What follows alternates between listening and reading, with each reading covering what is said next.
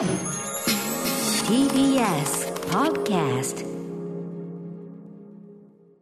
時刻は6時30分になりました。7月13日月曜日。TBS ラジオキーステーションにお送りしているカルチャーキュレーションプログラムアフターシックスジャンクションパーソナリティはライムスター歌丸です。そして月曜パートナー TBS アナウンサー熊崎和人です。さあここからはカルチャー界の重要人物をお迎えするカルチャートーク。今夜のゲストはラッパープロデューサーのパンピーさんです。よろしくお願いします。ざんですかその規制は 登場するなり規制をしてる自分の中で、フォーフォーみたいな、なんかちょっとこう、流行り的な、はい。あそうなんだ流行ってるわけじゃない です。ありがとうございます。いらっしゃいます。はいねということで、まあ、めでたいじゃないですか、本当にね。まあ、もう言い言い言われ飽きたと思いますけどねい。や、でも、何回言われても本当ですか？嬉しいもん。ご結婚おめでとうございます。おめでとうございますす、この前、あの、ゆうぞうさんの時のがニュースになってましたね。ああね、はい、元、もあの、まあ、よ元 AKB48 女優の秋元さやかさんと、まあ、ずっとね、交際を続けられてて、ご結婚されて、で、この間のね、あの、加山雄三さんのライブイベント、僕らも一緒に出たやつでね、あの、奥様から手紙がね、加山雄三さんにこう、送られて、俺はずっと加山さんの耳元で、朗読、朗読ってこう、さすがにそれは引っかからなかったと言われましたけど、はい、まあちょっと。だそのパンピーとしてはもちろんずっとね、お付き合い続けててのご結婚だから、俺らはね、まあ、おめでとうございますって感じで、で、まあ、実感が湧かないですね、なんてね、こと言って、そしたら実感が湧かないなんてね、見出しになって。見出しになって、うん。俺がその、あの、クソみたいなニュース ニュースじゃねえよ、こんなもん。ね、まあでも、めでたいことということでございます。ありがとうございます。はい、ということで、まあ本日はその新婦の話もさることながら、えーいろいろね、また、どんな話をしてくださるんでしょうか？えー今日はですね、結構アメコミロス、この、えー今の時代ということで、ちょっと映画館にも行けなくなってて、いろいろアメコミの映画とかも延期してるってことで、ですよねいろいろおすすめの海外のコミックスだったり、そういうの持ってきました。はい。よろしくお願いしますお。しおしおす。ここからはカルチャートークです今夜のゲストはラッパープロデューサーの PUNPEE さんです改めましてよろしくお願いしますやったー。はい。ということで、 PUNPEE さん、ご紹介じゃあ、熊崎君から改めてよろしくお願いします。はい、 PUNPEE さんです。ラッパー、プロデューサー、2017年にファーストアルバム、モダンタイムスをリリース。そして去年リリースされました星野源さんの晒し者フィーチャリング PUNPEE も話題になりました。さらに7月1日に最新 EP ザ・ソファーキングダムもリリースされたばかりです。はい。ということで、まあ、あの、尊敬する大、大後輩でございますということです。えー、ライムスターとしてもプロデュースしていただいたりとかね、あと、この間先日ね、あの、加山雄三の新世界というね、あの、僕らにとっては結構、あの、なんていうの、まあ、もちろん配信ライブ無観客でしたけど、いわゆるこう、ちゃんとスタッフがいてというようなライブ、久しぶりだったんだけど、あの時、パンピーも久しぶりでした？そうですね。あ、久しぶり。DJ の配信とかはあったんですけど、一人でのライブは久しぶりだったんで。しかも海をバックにね。海をバックにね。はいすごい楽しかったよね、みんな久しぶりに会ってねあ。の、最後の雄三さんのあの、あれ見れただけで。ねえ、海をバックにした加山雄三さん歌ってるのってもうさ、ちょっとなんか超現実的な感じだったよね、なんかね。そうですね。もうなんか風景みたいだった そうだよね。で、こっち側のガラス張りのこっち側でね、俺たちが、ドチンピラたちがね、おいっつって、おいおい、ヨットだ、ヨットだ ヨットが、ヨットがカメラに映り込むよみたいな。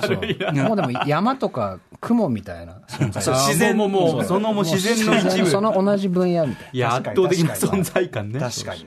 えーちょっとね、あのパンピーさん、ウェルカムメールも来てまして、ちょっとご紹介させてください。はえーラジオネーム、ソファーソーグッドさん。えー今夜パンピーさん、ゲスト卒と登場されるカルチャートーク楽しみにしています。以前、ザ・ボーイズ特集でゲスト出演されましたが、お一人での登場はかなり久しぶりではないでしょうか。えー本日ご紹介してくださるアメコミをチェックしつつ、ライブコーナーでかましてくださる日を心待ちにしています。えー春以降、ラジオでパンピーさんの声を毎週聞ける機会がなくなってしまいましたので、TBS ラジオアフターシックスジャンクション様が頼みの綱なのであります。宣伝、だまなし、アメコミ、DJ、もろもろすべてこれからも定期的ご出演のほど、パンピーさん、歌丸さん、スタッフの皆様よろしくお願いします。最新 EP、ソファーキングダム良かったです。ということでございます。あざいますね、あの J, J のね、番組、はい J の番組がね、いすごい素晴らしい人気番組ではありましたけど。どう旦なんですかね。まあし深夜結構聞いてくれてたみたいで。毎回ミヤンさんが起こすから、ね、そう。内容がもう。たまに本当申し訳なくなっちゃって、今日はミックスだけの回とか作ってますうんあ。ミャンさんにお休みをあげないとあれだからそっち？大変だ。だからその時は、あのそういう時は、半年に一回ぐらいもう曲だけの。そう、ミヤンさんをミャンさんをちゃんと休ませないといけないなって。どんな配慮なんだよっていうね。ああ、そうですか。は。い。僕もでもすごい楽しみにしてたんだけどね。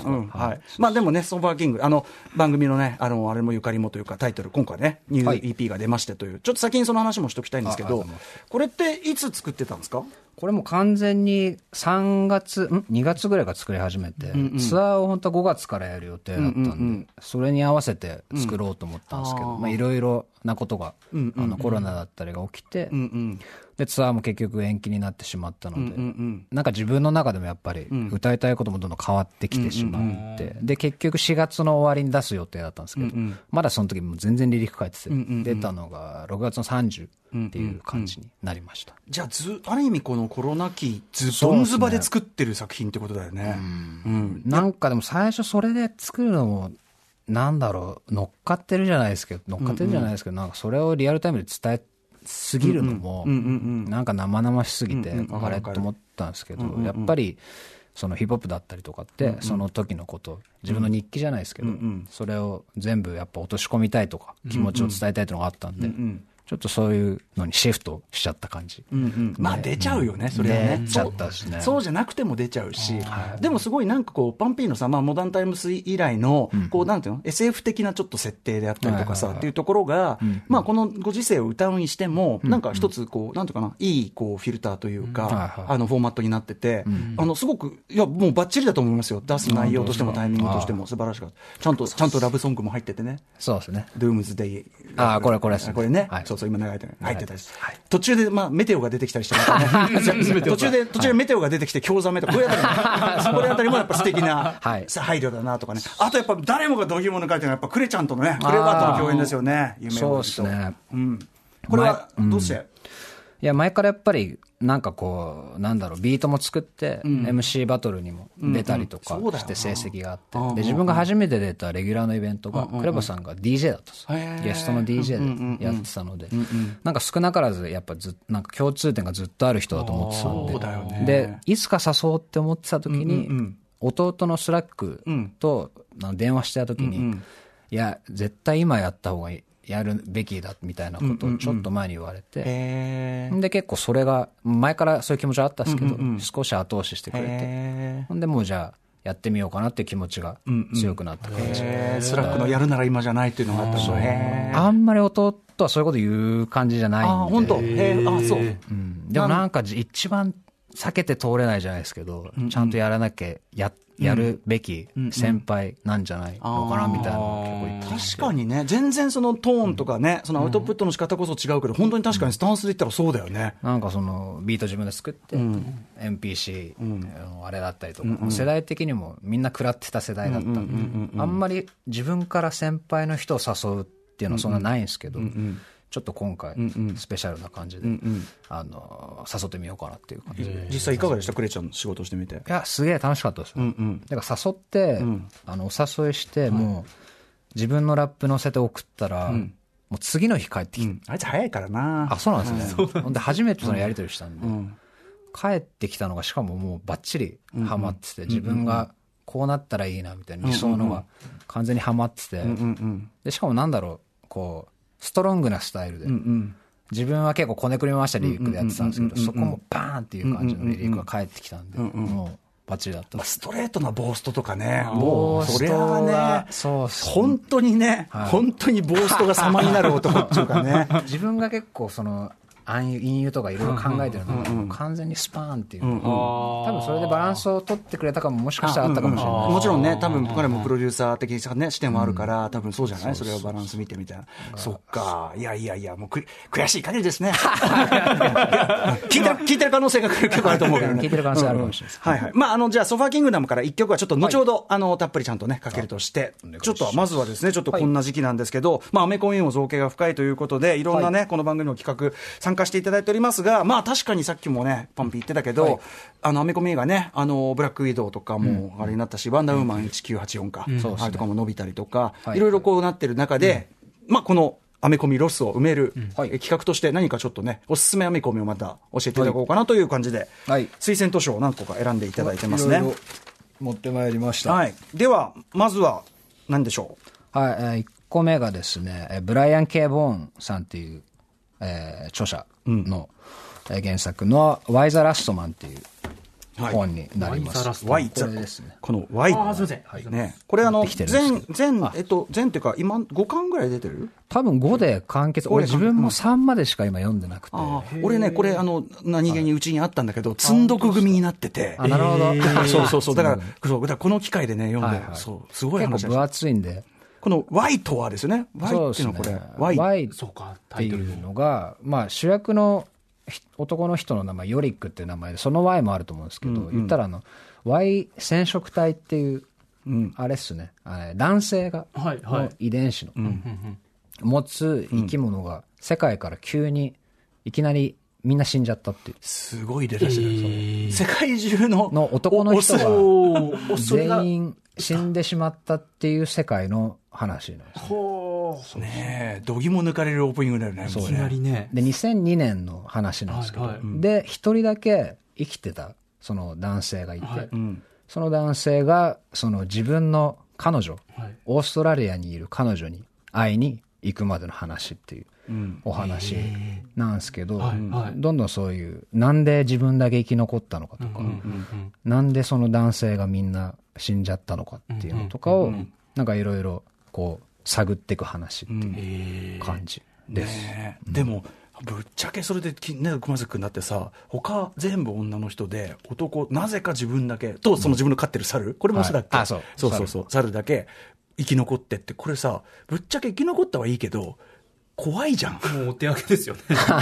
どうしましょうですよ。実際、そのやっぱり彼がいろんなことのキーでもあるし、あの非常に危険な目にも当然あってくっていうか、普通にだから素で歩いてるだけで危険だもんね、もうね。危険になったりとか、多分その Y ってあの、なんでの Y ともかかってると思うんですよ。ああ、なるほど。かかってると思うんですけど。だんだんこういろいろ旅していくうちに、もう本当女性至上主義者みたいな人とかも出てきちゃうんですよ。言ったら男は滅びてよかったっていう人、過激派の人と、その女性が、まだ希望を持ってる女性の人が対立してたりとか。で、なんかもう男一人しかいないから、いろんな女性にもう急に襲われたりもするし、まあまあまあ、そう、そうなりますよね。たりとかみたいな話もあって、結構すごい読んでて、自分もまあ途中なんですけど、どうなるんだろうっていう。かと思えばね、そのまあ、おそらくウイルスの感染なんだけど、そこの影響を受けてないその宇宙にいた人たちとかもね、ちょっと絡んできたりとかね。男まだいたなるほど、なるほど、なるほど。あと、そう、その妊娠してた人もがいたりとか、ああ、なるほど、そこで誕生しただ男の子とか。うんとかもいて、だんだんそれがこう、なんか絡み合っていく話なんですけど、そうそう。パンピー的に一番このワイザラストマン、一番こう、おーってなったのどこですか？ウォーっていうの今んところまあ結構いろんな驚きあるんですけど、単純にあの主役の、なんだろう、その、絶望した世界なんですけど、ユーモアがずっとあるところです。なんかその、ピーター・パーカー、スパイダーマンの主役もずっとベラベラ喋ってて、冗談みたいなこと言ってるんですけど、なんかそんな感じで、もうずっと、なんかウェットに富んだ、例え、あウィットつか、なその、なんかいろんな例えだったりとか、はいはなんかそういうのを話してて、常にそういうのを忘れず、ユーモアを忘れずに冒険してるんですけど、途中で結構暗い過去がどんどん明らかになっていく感じがあるんですよね。昔、実はそういうなんかちょっとひどい目にあったりとかがあって、だんだんそういうのも、こう、謎が明かされていく感じの話になってて、これ読んだ時、映画化とかドラマ化されそうな、ね。あれだなって。しかも今すごくなんかタイムリーっていうか、はい。ね。的にも。うん、時勢的にもすごい合ってるし、で、男の人がみんな消えちゃうと、大、なんだろう、パイロットの人がほとんどいなくなったり、世の中の官僚の人とかが9割ぐらいいなくなったりっていうのとかがね、出てて、列挙されててね、あれおかしいよね、あかなんだっけ、カトリックなんとかの、あれは100%とかそうか、現実問題そう。だからそういう社会構造の不均衡みたいなものが逆気ぶりになる。みたいな、そういうことですね。うんあ結構今そのなんかこの前すごい昔にドラマ化する噂もあったんですけど、はい。またちょっと前に浮かんでたんですけどどうなってるか今わかんないですけど、すごいドラマ化しても面白そうな、今見たいような感じいだと思いました。対ね、ドラマ化したら話題にもなるし、絶対ドラマ化向きですよね、でこのコミックそのものめちゃめちゃ高く評価されてるんですよね、あにね。みたいですすごい。グラフィックノベルとして、結構いろんな人か批評家の人とかが評価されてるみたいです、あワイズナー賞3部門受賞とかですかね、もう SF としてね、がっつり取ってたりとか、そうですね。はい。ではでは、えーもう一冊、紹介お願いい。します。じゃあもう一つピノキオっていうピノキオ。うんねはい。今日まあ、そのままピノキオなんですけどディズニーで有名ねな、まあまあ、ディズニーのピノキオをみんな思い浮かべると思うんだけど、はい。なんですけど、これ結構フランスの、えービンシュルスさん、絵も描いててストーリーもやりしてるのかな、まあフランスのコミックスとか、バンドデシネっていううん。形態の、で名前でその呼ばれてるんですけど、BD ね。なんかこのピノキオはなんかその、ゼペゼペットさんでしたっけ？あ、うんあのゼペットじいさん。ゼペットじいさんがもう最初か、あの、金目当てで、そのピノキオを作ってて、ロボットを作ってて。で、ジミニー教が、あの、コオロギじゃなくて、なんかゴキブリなんですよ。あの で、お城を解いてくれる役割は本作ではそうなんですけど、今回はなんかすげえボンクラの、ボンクラとかすごいなんか、ろくでなしの虫みたいな感じで出てきて、その無意識なそのロボットがどこへ行くかっていう結構現代風にアレンジされた。うん結構えぐいよね。いや、これなんか表現として今ギリギリなああ、そうなんですね。感じだったピノキオがだってほら、まあ子供チックなあれなのに、うん結構その性的なあ、そうですね。奉仕させられたりとか。とかも出てきて、うん。なんかその、これ直接原正人さんっていうその翻訳してる方から、あの、もらったんですけど。うんなんか、そうですね、結構、その原作者も、最初初めてディズニーのピノキオ見たときに、すげえトラウマだったらしくて、うんうん。あ、そもそもが、そう。あの、クジラに飲み込まれたりとか、はいはいはいはい。なんかでも昔のディズニーってちっちゃい頃見ると怖いじゃないですか。確かに。うん。それをもうその時の記憶のままん。見返したりしないでうん。書いた作品。私の、俺、俺、俺ピノキオとしこんなて感じだったんですね。もう一回見返したりとかせず、その時の記憶で書いた。書いた結果、結果、これ結構衝撃的な。ね、でもいつもなんかこう、パンピー、そのアメコミをしてくれるから、ちょっとまた違うラインで、すごい、そうですね。ね。なんかコロナ中に結構、自分も積ん積んでたコミックスが結構あって、うんうんうんうんその時に、あなんか今の時代とちょっとリンクするようなワイズ・ラストマンもそうですけど、のを選んで結構読んでしまって、これもその時に読んで、逆にやられちゃうっていう。じっくり読むね、星据えて確かに見るのにいいしね、はい。セリフがずっとないページが続くのが多かったりとか。そうですね。このあそう絵が多めで。でも絵めちゃめちゃ、なんていうの、この言い方あれだけど、まあおしゃれっつうかさ、そうですね。はい。そういうとこもあるし、結構洒落ているん。感じの。いやー、これさすがですね、これ、小学館集英社プロダクションから出てる、はい。えーピノキオ、ズバリピノキオでございます。これも絶版に日本語はなっちゃってるんでマジかそうなんですね。そうなんだ紹介するっていう。えですよでも、中古のが何個かアマゾンに。あ、本当これまた今、今この瞬間にピーンってまた、ピーンってこう売れちゃったりするんだよな。はい、えー、ビンシルさんのピノキオ、えー、ショープロブックスからより出ていますが、皆さん早めにゲット。ね、もしくはその、なんていうの？増刷っていうかね、してくだされば一番いいかなという感じがしますが。はい、ということで、あっという間にパンピー時間来ちゃった。あ、マジですか？もう、あ、んそっか。だから、その定期的にはいお越しいただければですよ。そうですねお忙しいんでしょ？でもお忙しいんでしょ？あの、疎遠さんにならないよそうだね。は。はいせっかくのねまだ会いましたからね。定定期的にじゃあお願いします。はいではではですね、えっ、と、新譜 The Sofakingdom から一曲いきましょう。どの曲にしましょうか。あ、そしたら弟とさっきも話してた5lackとやってる Wonder Wall っていう曲をはいかけようと思います。では、えー PUNPEE featuring 5lackで Wonder Wall。聞きながらお別れにしましょう。どうぞ。どうぞです。はい、えー、 PUNPEEで Wonder Wall featuring 5lackを聞きいただいております。